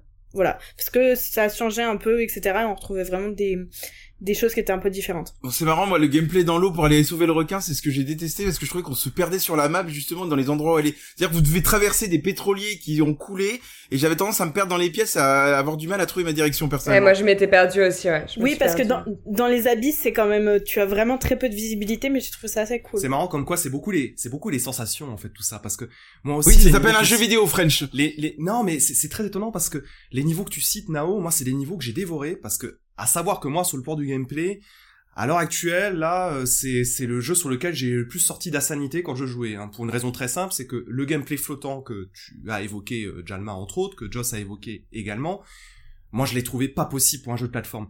Un jeu de plateforme le problème c'est qu'il selon moi il faut qu'il ait une réactivité absolue. Quand t'as pas cette réactivité absolue, tu perds en flexibilité, en plaisir, en plaisir de jeu. Et dans ce jeu-là, il se trouve que mes sessions de jeu, bah, il y a tout un tas de moments où, très franchement, le plaisir, euh, il était très, très, Ouais. trop loin. Oui, C'est mais ça, en fait, le problème, c'est que ça gâche le plaisir et t'en devient à la frustration, en fait. Et comme, comme c'est ce que je disais quand on parlait de la sensibilité, etc., que le jeu nous transmet, euh, en fait, on passe tellement sur des passages qui sont chiants avant, longs et tellement compliqués à manier que ça peut éteindre un peu ce côté euh, émotion que le jeu veut nous Mais, mais transmettre. en fait, vous êtes en train de mettre en avant euh, un débat qu'il faudra qu'on ait, je pense, absolument un jour. Euh, Est-ce que les jeux ne deviennent pas trop faciles? Parce que maintenant, dès qu'il y a un petit peu de difficulté, je vous sens contrarié. Faut, faut le savoir. C'est pas pas, de la la difficulté. On l'a pas trouvé dur. C'est Mais, pas de la- mais souvenez-vous il est des pas, il est pas, il est des pas, années il est pas, 90. il est hein. pas dur du tout. Mais en fait, tout simplement, tout. simplement, en fait, ta manette n'est pas responsive. Enfin, euh, je sais pas comment, si ça se dit responsive en français aussi. Genre, en gros, quand tu, euh, par exemple, quand tu vas appuyer sur une touche, bah, tu vas avoir déjà une Il y a un temps de latence. à Euh, fait. tu as un temps de réaction, etc. Et c'est pas ce que tu attends d'un platformer. D'un platformer, justement, tu sais que tu dois monter, grimper, etc. Et je sais pas si vous en avez entendu, euh, entendu parler récemment, mais ça fait le buzz partout sur les réseaux sociaux. Il y a un jeu comme ça où tu grimpes, tu grimpes, tu grimpes, qui s'appelle Only Up, qui passe de partout, où justement, le but, c'est de monter le plus haut possible, etc., etc. Et bah, genre, pour moi, un platformer, ça doit pas Enfin, tu dois pouvoir passer de plateforme en plateforme, monter les objets, etc. Là, quand tu vois que tu sautes et qu'en fait, le moindre petit truc peut te jeter par terre, tu te fais attraper par le bas côté parce que parce qu'en fait, il y a ces espèces de trucs qui te du, du- qui sortent du pétrole et qui t'attrapent quoi. Pour moi, genre c'est c'est insupportable en fait et c'est pas une question de difficulté, c'est une question que c'est c'est du dev là clairement c'est c'est du développement c'est qu'en fait tu n'as pas ça tu tu ne devrais pas avoir ça sur un platformer ça me gêne moi sur ce un, genre un- de un jeu point rapide avant, avant que Jalma, je pense que tu vas réagir là-dessus. Euh, c'est pas tant que je trouve le jeu difficile. C'est pas, c'est pas le mot exact. Maintenant, par rapport à la cible, moi, je me suis dit en jouant à ce jeu, je me suis dit, putain, j'aurais, j'aurais adoré jouer avec mon neveu, par exemple. Mais honnêtement, euh, mon neveu, clairement, j'aurais dû, euh, j'aurais dû jouer. Il a, il a quoi Il a 5 ans. J'aurais dû jouer une bonne partie des passages. Il aurait jamais réussi. Et là-dessus, il y a un truc qui manque parce que quand tu prends l'accessibilité d'un Mario ou même d'un Planet of Lana dont on a parlé récemment, c'est à mon avis beaucoup beaucoup plus accessible pour un pour un plus jeune que que que que. Alors que je veux bien, je, je, je, veux bien t'entendre, mais alors l'accessibilité des Mario, moi quand j'avais 4 ans, donc ça remonte, hein, des, des Mario que je jouais dans les années 90, je peux dire que les Mario étaient balèzes. Hein. Euh, donc bon, je pense qu'After il est abordable. Moi, pour le coup, je vous comprends pas là-dessus. Autant vous auriez dû amener le, le, le défaut du jeu qui est un problème de caméra. Je pense qu'ils auraient pas dû mettre le personnage en Problème de hauteur. caméra, on l'a dit, mais il y a pas que ça. En fait, il y a plein de trucs qui sont pas aboutis. C'est ça le problème. Il y a les caméras, il y a ce problème de flottaison, il y a ce problème lors des combats. Mais Les moi, ce combats- problème de les flottaison combats, m'a pas les, co- les combats, les combats, la technique elle est bien, mais c'est hyper brouillon quand tu te retrouves avec plein de dévoreurs. T'as pas Non, de, d'accord, mais de les système combats. de. Non mais t'as ouais, pas mais- de focus, t'as pas de focus, c'est des, des détails, mais ça rendrait le jeu Ouais, enfin c'est des détails, mais des combats, il y en a très peu dans le jeu, quoi. Il faut pas. Ouais, mais t'en as pas, euh, oui, mais t'en, t'en as suffisamment pour trouver ça trop répétitif déjà. Oui, Et enfin en plus- ça, si t'as si un quart d'heure de t'en combat sur en 12 plus, heures t'en de viens jeu, c'est sur des déjà bien, quoi. brouillons. T'en viens sur des brouillons, notamment quand t'es dans des- des environnements plutôt cloisonnés, comme, euh, enfin, je pense avec ces vitres là, ces environnements-là, euh, c'est hyper brouillon. T'as pas de système de lockdown. Ah, ces jeunes gamers qui ne supportent plus la difficulté, quoi. C'est bon. Non, c'est pas la Mais ce difficulté, c'est de la simplement c'est difficulté, c'est du game design. Comme dit Nao, c'est- voilà, c'est du dev qui aurait dû être un peu plus abouti sur certains trucs et qui vient casser un peu euh, cette immersion dans le jeu, quoi. Et la rendre beaucoup plus chiante. je vais te faire une passe D, mon Jalma. Enfin, j'espère en tout cas.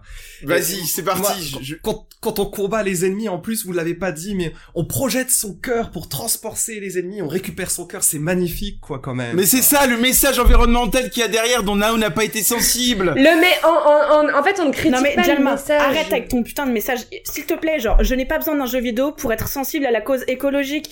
En fait, à un moment donné, le jeu ne m'a pas donné d'émotion, c'est pas pour autant que je ne suis pas insensible. Genre, il y a des vidéos, il y a des choses où, oui, je suis beaucoup plus, en fait, amenée, mais parce que il n'a pas su me trans me donner d'émotion. Ça, ça veut pas dire que les thématiques, elles sont nulles à chier et que j'en ai rien à foutre et que j'ai Mais pas moi de je sais pas comment faire Nao parce qu'on voulait aborder de Under the Wave qui va à- aborder cette problématique des fonds euh, océaniques et de l'écologie. Du coup je sais pas si on va te mettre sur ce jeu parce qu'à mon avis je suis Mais pas sûr que ça te attendez plaise les gars, c'est pas c'est pas le débat, c'est pas le débat. On retourne au gameplay s'il vous plaît. Ouais, mais si- si, c'est le très- débat, on sait très bien, on sait très bien, euh, non, on sait très bien que Nao, euh, elle est pas insensible à ça. Elle a pas eu la même émotion. Après, t'as été moins porté par le jeu, Nao. Je sais que toi, tu l'as pas terminé, je crois. T'as été moins, t'as été justement beaucoup plus euh, embêté que nous euh, par ce gameplay qui peut être euh, parfois euh, incomplet en fait. Euh, et ça t'a un peu cassé ton expérience, ce que je peux comprendre. Après, pour rester dans le positif et pour Jalma te rejoindre, il y a des idées qui sont très bonnes, même si tout n'est pas abouti, il y a des idées qui sont très bonnes dans le jeu. Par exemple, les puzzles environnementaux, ils sont variés, ils sont hyper intéressants. Euh, je trouve que la palette, euh, pareil, des mouvements, elle est hyper riche. Honnêtement, tu te fais pas chier. T'as du double dash, euh, as, tu peux planer, t'as des bons en avant, t'as plein de choses. Hmm. L'idée est très bonne derrière euh, After Us. Le message est très fort, l'idée est très bonne. Les environnements, la DA, elle est tout à fait honorable pour un indé, vraiment. Par contre, il faut reconnaître, Jalma, que dans le gameplay, il y a des mécaniques. Oui, mais vous êtes quand même, vous êtes, oui, mais d'un podcast à l'autre, ouais, mais d'un podcast à l'autre, je vous trouve très volatile. Je suis désolé, et vous manquez beaucoup de cohérence, les deux filles. Et pourquoi? Parce que quand le gameplay vous plaît moins, vous avez tendance à démonter l'ensemble du jeu. Mais par contre, quand je vois qu'on a fait dans un podcast euh, Planet of Lana où le gameplay est chiant possible, hyper répétitif, on s'ennuie. Nao et toi, vous avez adoré l'histoire et l'ambiance. Mais et là, tu compares un jeu qui fait 12 heures à un jeu déjà qui en fait 5 entre guillemets et surtout. Eh bah oui. Alors ils auraient dû avoir un gameplay plus fort justement dans le jeu de 5 heures. Mais et, attends, laisse-moi laisse-moi finir. Et entre guillemets, genre c'est pas ça. Genre moi j'ai une attache. En fait, la narration, elle m'a provoqué une attache qui m'a provoqué des sentiments et des émotions. Là où je n'ai pas eu d'attache parce que j'ai pas de, pas d'attache au personnage de Gaïa. Et en fait au final tu peux très peu avoir d'attache au reste de tes environnements qui eux marquent une sensibilité. Mais c'est tout. Et le gameplay n'en parlons pas parce que le gameplay il est encore moins bon que dans que dans Planet enfin que Planet of Lana et moins bon que si tu veux prendre encore un, autre exemple Planet of Lana personnellement moi j'ai pas aimé. Je l'ai trouvé très boring très longué. C'est pas un jeu que j'ai aimé faire euh, particulièrement. D'ailleurs je l'ai pas terminé. J'ai pas voulu retourner dessus euh, par contre, si tu prends l'exemple de Dordogne, alors ça n'a rien à voir hein, sur le niveau de gameplay, mais c'est un gameplay que j'ai trouvé très long, très chiant, etc. Mais c'est pas pour autant que ça m'a dérangé sur le jeu. C'est, tu vois, c'est pareil que là, euh, euh, After Us, j'ai trouvé que le gameplay pouvait être très mauvais à certains moments. C'est pas pour autant que je trouve que le message passe pas. Tu le gameplay est pas mauvais, hein le gameplay est bon, il se renouvelle, c'est juste qu'il y a un défaut Ouais, mais vous mettez beaucoup en avant les défauts du gameplay et euh, du coup euh, c'est dommage parce que je pense que certains gamers qui voulaient peut-être Mais parce que mais parce que mais non mais on met pas beaucoup en avant, on est obligé on est obligé de dire ce qui ne va pas dans le gameplay Jalma. Je suis d'accord. On va pas Non, euh, je vous dis juste et j'arrêterai là-dessus parce que j'aime bien ce jeu de mots là, ne refroidissez pas les joueurs pour les sensibiliser au réchauffement climatique. On ne refroidit pas les joueurs, c'est très drôle. non mais on ne refroidit pas les joueurs, on est juste obligé d'être honnête avec le ressenti du jeu et je pense que si on est trop à avoir ressenti ça, c'est quand même qu'il y a un problème technique sur After Us. Ouais, mais après, le cœur a ses raisons que la raison ignore. Et moi, j'aime la passion que j'entends chez Jalma. On l'a déjà tous eu, en vérité. On a déjà été tous seuls contre tous. Euh, moi, je, je, je, terminerai sur une seule chose. Je pense que c'est un jeu à découvrir mais c'est un jeu qui aura sa place euh, dans les jeux euh, offerts du PlayStation Plus où il y aura sûrement beaucoup plus de public à même de vouloir le. le eh ben écoute French, c'était sans doute ta meilleure intervention de ce podcast. Je t'applaudis, c'était intéressant. On va passer au convaincu, euh, pas convaincu du coup. Du coup, on va commencer par le plus convaincu, Jalma. eh ben comme on est un peu dans ces phrases mystiques et autres, enfin, on va le dire. Moi je dis souvent, le sage montre la lune, l'idiot regarde le doigt. C'est-à-dire que si ce genre de jeu peut nous faire réagir et prendre conscience du réchauffement climatique actuel, je pense que j'invite vraiment à faire ce jeu. Vous pouvez aussi faire Ending Extinction et Forever qui finalement fait passer ce message écologique par l'environnement. Under the Wave euh, fait aussi, va faire sans doute passer ce message-là. Et je suis enfin content d'avoir des jeux qui tiennent compte de l'écologie, qui en parlent. Il était temps. Et tant mieux. Donc euh, allez-y sur After Us, foncez, vous allez adorer. Et Just, toi, t'en as pensé quoi de ce jeu? Déjà, je tenais à dire pour Endling, c'est vrai que le message était fort. Là, j'avais été moi, par contre, là pour le coup, moins sensible au gameplay que ce que j'ai été pour After Us. Mais le jeu était très fort en message. Et pour ceux qui l'ont manqué, on avait fait un podcast dessus l'année dernière. Vous pouvez le retrouver dans la saison 1 de la guerre des gamers si vous voulez euh, avoir euh, notre avis euh, sur le jeu. Moi, pour After Us, contrairement à ce que tu dis, Jalma, j'étais très sensible au message que j'ai trouvé très percutant. Euh, les environnements, je les ai trouvés tous vraiment alarmants. En fait, ils sont vraiment tous différents avec des thématiques qui sont fortes. Et comme tu dis, les souvenirs que l'on récupère au cours de jeu viennent appuyer ça. Je me souviens d'une histoire d'un d'un pêcheur qui se marie sur son bateau et qui se retrouve au fur et à mesure à, court de ressources. Euh, ça en est très triste. Donc euh, les messages sont vraiment très très forts. En fait, c'est vraiment un appel à une prise de conscience sur le fait que, que l'homme, en fait, devient un poison pour la Terre. Donc on peut pas être insensible à ça. Euh, c'est pas le gameplay qui va me rendre insensible à ce message, même si à nombreuses reprises j'ai voulu jeter ma manette contre le mur, je vous l'avoue. Après, il y a aussi un facteur, c'est que moi, je suis pas une amatrice de jeux de plateforme. C'est vraiment tout ce que je déteste dans les, même dans les jeux quand on passe sur des phases de plateforme, les jeux les plus classiques. Quand on passe sur les phases de plateforme, je suis toujours stressée. Je déteste ça. Donc du coup, j'ai pas pris de plaisir sur le gameplay parce que déjà, je ne suis pas la cible. Et c'est ça qui va un peu gâcher mon expérience. Après, pour être objectif, moi, c'est un avis personnel. Je pense que les amateurs de jeux de plateforme, Certes, ils vont retrouver des choses à redire sur le gameplay, comme ce qu'on peut dire sur ce système de flottaison, euh, sur les combats qui sont pour le coup très originaux, mais euh, qui peuvent être aussi un peu brouillons. Euh, je pense qu'ils vont y trouver leur compte. voilà, moi c'est un jeu où je suis quand même heureuse d'avoir fait l'aventure, je suis heureuse de l'avoir découverte, ne serait-ce que par l'émotion qu'il dégage, mais les jeux de plateforme, c'est pas mon domaine, c'est pas ce que j'aime. Voilà. Donc euh, j'ai un avis qui est un peu, voilà, c'est mon avis, euh, il est personnel et, et voilà. Euh, French. Donc on a compris qu'on te fera pas jouer au futur Mario qui sort sur Switch en fin d'année. Non, merci. Merci Joss. euh, bah, moi pour donner mon avis là-dessus, bah, l'histoire et les thématiques que le jeu aborde, je les ai trouvées très convaincantes. Très convaincantes, évidemment, pour toutes les raisons que Jalma a données, c'est-à-dire qu'il y a une prise en compte de, de, de, de l'angoisse et même d'une réalité écologique qui est, allez, on va oser les mots, désastreuse. Ça, c'est assez intéressant de voir comment le jeu arrive à vous à vous raconter ça en fait. Bon, maintenant, euh, je suis obligé de le, prendre, de le dire également. Moi, j'aime les platformers, contrairement à, à Joss. Euh, j'ai juste trouvé que côté gameplay, c'était, c'était, euh, je vais dire médiocre. Allez, je vais dire médiocre parce que trop de flottements, euh, des imprécisions, des lourdeurs dans le contrôle de Gaïa. Moi, c'est des trucs qui à la longue m'ont vraiment pesé et j'ai failli aussi exploser ma manette contre le mur à cause de ça. Alors que c'est un jeu qui se veut tranquille. Donc on ne devrait pas réagir comme ça. Et j'ajouterais quand même que l'histoire est quand même très prévisible. Du coup, moi, mon enthousiasme, ça a pris un coup parce que finalement, euh, j'ai senti venir le jeu sur beaucoup trop de choses à mon goût et ça m'a un petit peu tué mon, plaisir aussi euh, dans mes sessions de jeu. Voilà, donc euh, si vous avez l'occasion de le tester, allez-y. Si c'est dans le PlayStation Plus, allez-y évidemment. Mais pour moi, c'est un petit peu dommage. Voilà, je suis pas super convaincu. Nao, toi, t'es pas convaincu, toi, du tout, je crois. T'es la moins convaincue. Alors, pas, pas, pas du tout. En fait, je suis moyennement convaincue. Tout simplement parce que pour moi, euh, il n'est pas totalement mauvais car il a, comme j'ai dit, il a un très bon level design. Mais sa force, je la trouve pas euh, forcément dans le gameplay, même si le gameplay est censé être simple, etc. Techniquement, bah du coup, il perd en qualité et du coup, ça le, ça le rend pas foufou. Euh, je, je, dirais pas que sa force n'est pas dans sa narration, mm, parce qu'il traite des sujets qui sont hyper importants, euh, des conséquences qui sont dramatiques, etc. Comme je dis, j'ai pas besoin d'un jeu vidéo pour en prendre conscience et il m'a pas submergé d'émotions, bien que euh, le travail de narration dans son design soit bon parce qu'en fait on sait clairement où il veut amener sans parole etc donc ça c'est très bien. Voilà. Mais je pense que euh, il aurait été un peu moins long un peu il y aurait eu un mélange etc de, choses un peu plus agréables. Euh, j'aurais plus pris de plaisir. Ceci dit c'est pas un très mauvais platformer. Donc voilà. C'est juste que je suis mitigée parce que j'ai pas trouvé la force de la narration comme vous vous l'avez exprimé euh, pour tout un tas de raisons que j'ai déjà évoquées. Et malheureusement bah le gameplay il pêche un peu. Donc c'est dommage s'il n'y a pas certains piliers qui sont assez forts en fait entre guillemets dans le jeu. Donc voilà.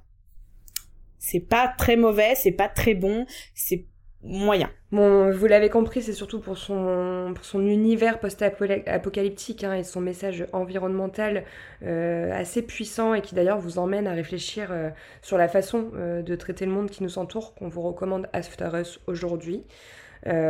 comptez un voyage d'environ une douzaine d'heures si vous voulez récupérer tous les collectibles, sinon vous le terminerez en 7-8 heures. Moi je l'ai speedrun personnellement, je crois que j'ai mis 6 heures même. Euh, le jeu est disponible sur toutes les plateformes, vous le trouverez au prix d'environ 15 euros.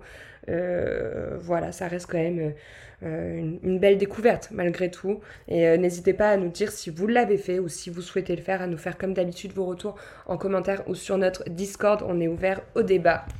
bah écoutez, c'est terminé pour ce clash du mois. On va tout de suite passer au calumet du Pixel. Oh, tu peux faire tourner, s'il te plaît? Pas de soucis, man. Oh. Ah bah alors le podcast euh, peut enfin commencer puisqu'on va parler de Layers of Fear, le jeu du mois. Non je déconne. Non, selon je déconne, dans ce Ouais selon Joss, ça c'est son point de vue. Hein. non, je rigole. Dans ce qu'animait hein, du pixel, on voulait revenir du coup euh, sur la sublime réinterprétation de Layers of Fear. Alors après un premier volet sorti en 2016 et une suite parue en 2019 qui avait euh, grandement marqué les esprits, euh, le jeu d'horreur psychédélique fait son retour dans un nouvel opus contenant les deux jeux euh, et tous les DLC sublimés euh, par euh, l'Unreal Engine 5. Je pense qu'on va vraiment faire tous Euh, des on cours d'anglais à la rentrée, hein, quand même. hein. Il y en a pas un qui sait prononcer trois mots. On est très mauvais, on est très mauvais. Euh, on retrouve donc euh, l'histoire du peintre qui dérive dans une folie sombre et morbide dans son manoir. On a aussi l'histoire de l'acteur tourmenté en pleine production sur un bateau, ainsi que deux nouvelles extensions. Euh, on a The Final Note qui permet de découvrir en fait la vision, la nouvelle vision du premier jeu à travers les yeux de la femme du peintre, et le chapitre The Lighthouse qui va faire en fait le lien entre toutes ces histoires. Bon là ça fait beaucoup hein, euh, dit comme ça. Euh, du coup ce que je vais faire c'est que French, je vais te laisser la parole pour que tu nous parles un peu de la psychologie du jeu et euh, si tu peux nous euh, synthétiser un peu l'histoire des personnages et après on vous parlera un peu de son gameplay, de sa DA, de ce qui nous a plu ou moins plu. Allez, raconte-nous une histoire, on aime bien. À toi French. On va essayer de vous donner envie, surtout, de, envie de découvrir Oui. Layers of Fear. Euh, oui, alors, bah, comme tu l'as dit, Joss, Layers of Fear, c'est euh, de, de- Layers of Fear 2023, celui qui est sorti il y a quelques semaines. C'est une réinterprétation de la saga. Donc en fait, ça reprend tout le contenu de Layers of Fear 1 et 2, sortis précédemment, tous les DLC, comme Joss l'a dit, avec euh, des nouveautés spécifiques à cette version, et surtout euh, un step-up graphique euh, sur l'ensemble du jeu. Et ça, c'est quelque chose dont on va vous reparler ces prochaines minutes.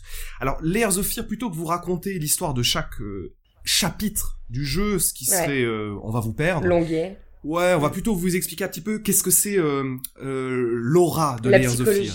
Quelle est l'âme, l'âme de Layers of Fear, l'âme d'année de Layers of Fear, parce que c'est un jeu d'horreur, hein, si vous ne l'aviez pas encore compris. Non, mais en plus, c'est pas même pas tant que ça un jeu d'horreur parce que je trouve qu'en fait, on voit rien de violent. Il y a pas de screamer. En fait, ça va surtout être, je trouve, du mental. On va surtout jouer avec ton cerveau et c'est beaucoup. Il y a euh, l'ambiance aussi. c'est hein. ouais, c'est l'ambiance qui est un peu horrifique, mais c'est pas un jeu d'horreur en soi. Bah, attends, alors, la Moi, question une que je fois vais que te poser... compris comme une fois que t'as compris comment fonctionne le jeu Ouais. et que tu vas pas avoir des screamers, Mm. des trucs qui vont te faire peur, etc. En fait, devant toi, tu vas avoir quoi? Un fauteuil roulant qui va se déplacer, une en a- porte qui va se claquer. Bah, là, là, ça là, va surtout être mais- de l'ambiance, de l'ambiance sonore. Oui, mais la question, à poser, la question à te poser, parce que Nao et moi, on n'aime pas les jeux d'horreur, on l'a déjà dit. Est-ce qu'il y a des jumpscares ou non dans le jeu? En fait, c'est ça Il y la en a question très à poser. Il y en a quelques-uns. T'en as très peu, t'en as très peu. En fait, c'est ce- c'est vraiment le sound design. Et une fois que t'as compris que c'était que de l'environnement sonore, qui faisait un peu bader, tu vois, qui te mettait dans l'ambiance, et que c'est pas vraiment là où tu vas te déplacer, parce que tes déplacements, ça va être beaucoup de mental. Enfin, French va en parler.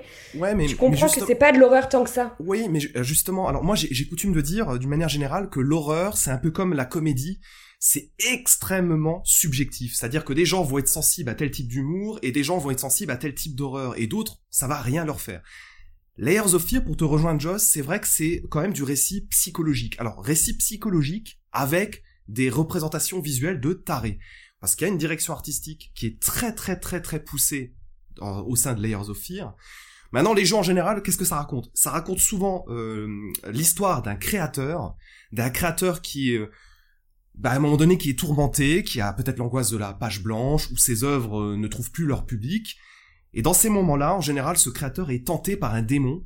Alors, il y a un fil conducteur dans le jeu, c'est quelqu'un qu'on va appeler la reine des rats. Il y a beaucoup de rats au sein des jeux, si vous avez peur des rats, méfiance.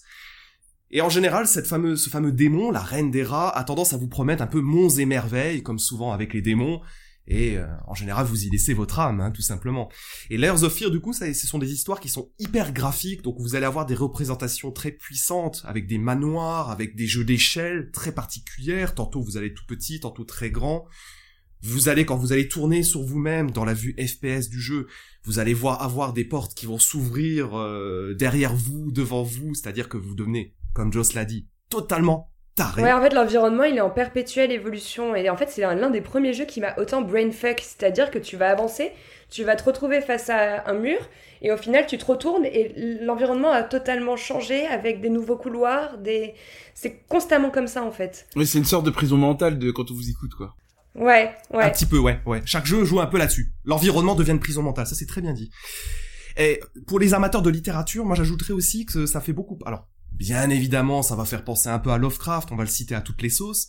Moi, ça m'a beaucoup rappelé aussi les univers euh, littéraires de Clive Barker. hein. Clive Barker, c'est euh, Linceul de sang, Hellraiser.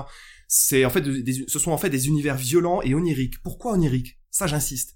Layers of Fear, c'est onirique, c'est-à-dire qu'on va jouer beaucoup aussi sur des repré- représentations visuelles très fortes, qui sont de l'ordre du rêve ou du cauchemar.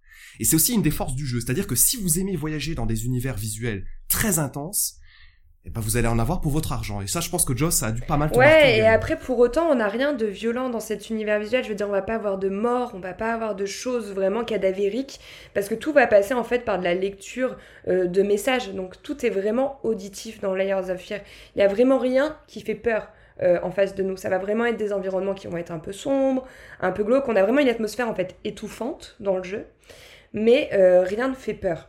Voilà, rien n'est glauque dans le jeu. En fait, le jeu, comme vous me le vendez, il me fait trop envie. Vraiment. La narration a l'air trop cool, etc. Malgré tout, moi, je suis une chochotte. Donc, c'est-à-dire que même s'il n'y a pas de trucs qui font peur visuellement, euh, si l'ambiance, etc., moi, genre, je sais que pour aller me coucher euh, après avoir joué à ça, ça va être compliqué. Euh, Rappelons-nous ce que j'ai vécu avec Sherlock Holmes. Ouais, mais parce qu'en fait, oui, mais Sherlock Holmes, ça a des trucs qui, qui peuvent faire peur. Là, je trouve que t'en as pas, et plus que ça, moi, plus Moi, que je suis quand même voir de partagé l'horreur avec ce que dans tu ce dis. jeu, hein.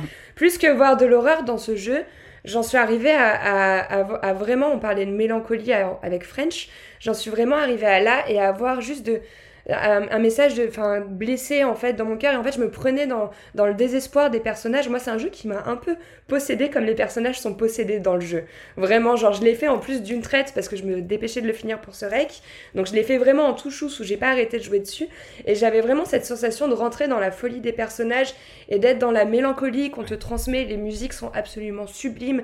Les décors, bien qu'ils peuvent faire peur, sont tout autant magnifiques. Euh, t'as un chapitre où t'as énormément de références euh, cinématographiques que j'ai trouvé absolument exceptionnelles, qui sont très bien amenées. Euh, c'est vraiment un jeu qui est beau.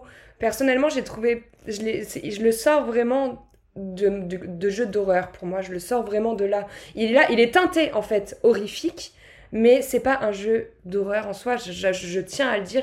Et je pense que si vous êtes sensible à la psychologie humaine, euh, bah, vous devriez lancer ce jeu et vous allumez les lumières. Vous jouez pas avec un casque, vous mettez le son sur votre télé et vous essayez de faire l'aventure à deux parce que les messages qui sont lus, euh, l'amour entre les personnages qui se déchirent, le, le mental en fait des personnages qu'on entend. Euh, cette voix du démon qui vient, c'est très fort, c'est hyper bouleversant. C'est un jeu qui est très très fort en fait au niveau des émotions. Et il est très bien fait, très C'est très un beau. jeu qui est très intéressant parce que effectivement le, le, les- le démon qui est présent va se nourrir de tout ce qu'on connaît, tout ce qu'on connaît tous, Mm. c'est-à-dire des failles, les failles qu'on va avoir à différents moments de nos vies. Et ça c'est assez bien foutu, assez bien foutu. Les musiques sont Mm. effectivement fabuleuses comme tu le disais, c'est signé Ar- C'est Rajkowski. magnifique. C'est le compositeur maison de la Bluebird Team. Alors pour l'anecdote, Layers of Fear, c'est les, ce sont, c'est le premier jeu qui a fait découvrir la Bluebird Team, studio polonais, au, au grand public. Hein. Et moi, je les ai découverts comme ça, par Bon, exemple. après, on va, je vais quand même vous poser une question parce que je- j'ai l'impression qu'elle est actionnaire de ce studio et que plus elle vend le jeu, Ah mais plus j'ai- elle non va mais je toucher suis, de l'argent. je suis Mais tombée, vrai, je suis non. tombée d'amour, je suis tombée d'amour Ça, pour. euh, ça ce fait jeu. très longtemps qu'elle ne parle pas comme ça d'un jeu d'horreur. Je vais, ouais, mais j'ai posé la question à Fred. Quels sont les défauts du jeu ou Qu'est-ce qui pourrait, euh, Il y en a, qu'est-ce qui il y en a, il y un en peu a. dans le jeu Parce que vous l'avez, vous avez pas parlé Non, il y en a, il y en a, il y en a, il y en a. Eh ben, alors, euh, on vous écoute. la question au deuxième actionnaire de la Bluebird Team, hein, Jalma. hein. mais, euh, Non, non, mais mettez aussi en avant les, les points Il y en d'amélioration. a, il y en a. Je, je me, je, me, je me permets, euh, French, peut-être juste de dire que moi j'ai trouvé qu'il y avait une certaine longueur. Euh, C'est-à-dire que par exemple, quand tu prends le chapitre du peintre, et tu vas le retrouver notamment chez l'acteur, qui sont les deux chapitres les plus longs en fait, tu vas toujours retourner. Je veux dire, le peintre en fait, tu vas, euh, tu dois récupérer six pièces pour pouvoir achever ta peinture dans la maison. Donc en fait, ça passe. Tu vas toujours avoir le même parcours, c'est-à-dire tu vas retourner à ton tableau et après tu vas repartir. En fait, Donc, 95%. répétitivité, ouais. 95% du gameplay du jeu, ça va être du couloir. Après, t'as 5% restant où ça va être vraiment des énigmes à résoudre qui sont plutôt sympas. Mm. Mais ça va vraiment être du couloir et marcher. Marcher, marcher, marcher, marcher. Bah oui. Ouvrir des portes, marcher et en fait découvrir des environnements. Donc, tu vas avoir un peu une certaine longueur. C'est vrai que moi, au bout du cinquième, quatrième, cinquième chapitre, je me suis dit, bon, pff, ce serait temps que ça s'arrête, tu vois, là. Tu vas avoir une certaine longueur là-dessus. Oui, donc quelques longueurs quand même. Quelques longueurs. Le jeu est pas euh, hyper dynamique, c'est sûr. à- à savoir qu'aussi, euh, on a le, le défaut de ses qualités, c'est-à-dire qu'ici, c'est une compilation totale des jeux Layers of Fear avec des ajouts. Oui. Donc forcément, quand on se le fait d'une traite, ce que j'ai refait également, je connaissais les versions originales, bah forcément tu repars pour facile, euh, facile 15 heures de jeu euh, parce qu'il y a quand même beaucoup de contenu. Ouais. Ouais. Mais par contre, vous voyez, euh, moi j'ai pas fait le jeu, mais il y a un truc que je trouve très fort, parce qu'on a eu un débat sur les remakes, je trouve ça bien d'avoir des chapitres Mm. inédits. Et à un moment donné, ce serait bien que a. les Mm. futurs remakes qu'on ait, qu'ils ajoutent de l'inédit ou des DLC inédits. J'arrête pas de me battre là-dessus et d'en d'en parler régulièrement, et c'est ça aussi qui fera la force d'un remake, parce que quand il y a des chapitres inédits, vous prenez déjà le plaisir, parce que vous retombez dans vos souvenirs d'avoir découvert le jeu à l'époque, mais en plus vous découvrez des nouvelles choses. Et ça, pour moi, là, on est sur du vrai remake quand il y a de l'inédit. Ah ça, oui, c'est tu bien. vois, c'est ce que c'est ce que je te disais euh, en début de podcast. French m'a dit, t'as découvert le, le jeu de la meilleure des manières, et moi je connaissais Mais pas oui. les Layers of Fear et je suis friande des jeux d'horreur. Et pour le coup, ça fait partie des plus beaux que j'ai pu faire. Hein. Euh, et, et de Oui, bon, alors d'avoir attends, pu prochain. Pu le découvrir dans ces conditions, c'est absolument super en fait pour une amateur, une amateur. C'est vrai que c'est le meilleur moyen de jouer au jeu aujourd'hui. Et comme tu le disais, Jalma, ce qui est très intéressant, c'est que c'est que c'est une reconstruction du jeu. C'est-à-dire qu'on y retrouve exactement ce que je connaissais d'époque. Il y a de l'inédit qui a été mis. Il y a quelques mini couches de gameplay qui ont été ajoutées. Du coup, c'est c'est intéressant, ça. ça- ouais, ça c'est intéress- assez intéressant. Alors après, dans les défauts, parce qu'il y en a quand même, on va pas, on va pas vous faire que vous l'encenser ce jeu. Oui, Euh, oui, le- oui, le- les le- portes. Le concept même du jeu repose sur le walking simulator. C'est-à-dire qu'en vérité, vous allez avoir très souvent des salles cloisonnées et vous allez faire, vous allez avancer, chercher la solution pour changer de salle et quasiment tout le jeu va fonctionner comme ça à quelques énigmes. près. Ouais. Ça, Ouais, on il a du mal à se renouveler. pas, par exemple. Ouais, il a du mal à se renouveler dans le gameplay, du coup. Oui, totalement. Ah oui. Par contre, visuellement, c'est un des trucs les plus dingues que vous allez pouvoir jouer cette année. Hein. Ouais. Ça, il faut se le dire. ouais, vraiment, c'est Brain La, la durée de vie du jeu, la durée de vie, vous n'avez pas parlé. Une quinzaine d'heures. Quinzaine d'heures à peu près, ouais. Quin- quinze- Et son prix, il est à combien actuellement 30 euros. 30 euros de base. Et euh, deuxième petit défaut pour les amateurs d'horreur, parce que euh, tu l'as beaucoup dit, Joss, j'ai été très sensible aussi à ce que tu disais. Il a un contexte horrifique ce jeu. Maintenant, euh, c'est pas du survival. En fait, on comprend très très vite que finalement, il n'y a pas vraiment de mort pénalisante, voire de mort tout court. En fait, on, on prend peur de choses qui finalement, c'est plus de l'ordre du train fantôme. Et ça, c'est peut-être un truc qui tue un petit peu quelque chose dans cette production-là, peut-être, selon les sensibilités d'horreur.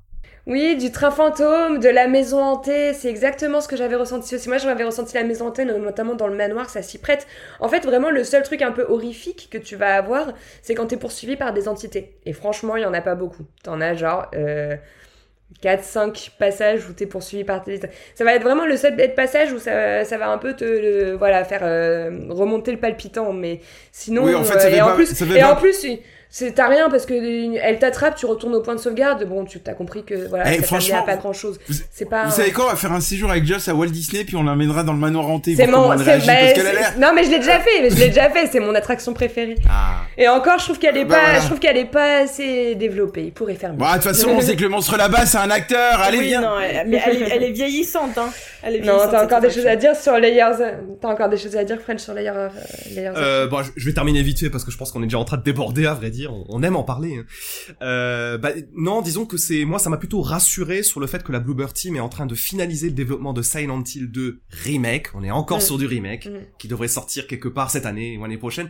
Et je pense que c'est, à mon avis, un très bon choix de studio pour ce type de jeu. On verra. Alors moi, je viens de télécharger The Medium que je connaissais pas encore, qui me faisait l'œil depuis longtemps, mais ça confirme que du coup, j'ai envie d'expérimenter un peu plus ce studio. Alors, Joss, si tu veux, on pourra mettre en place des des podcasts biographies où tu pourras raconter ta vie et on dira sur quoi tu veux, c'est pas un problème. On peut faire des hors-séries. Bref, dans tous les cas, amateurs d'horreur ou non, parce que comme on vous l'a dit, honnêtement, il n'y a pas de jumpscare et l'histoire est tellement belle qu'elle mérite votre attention.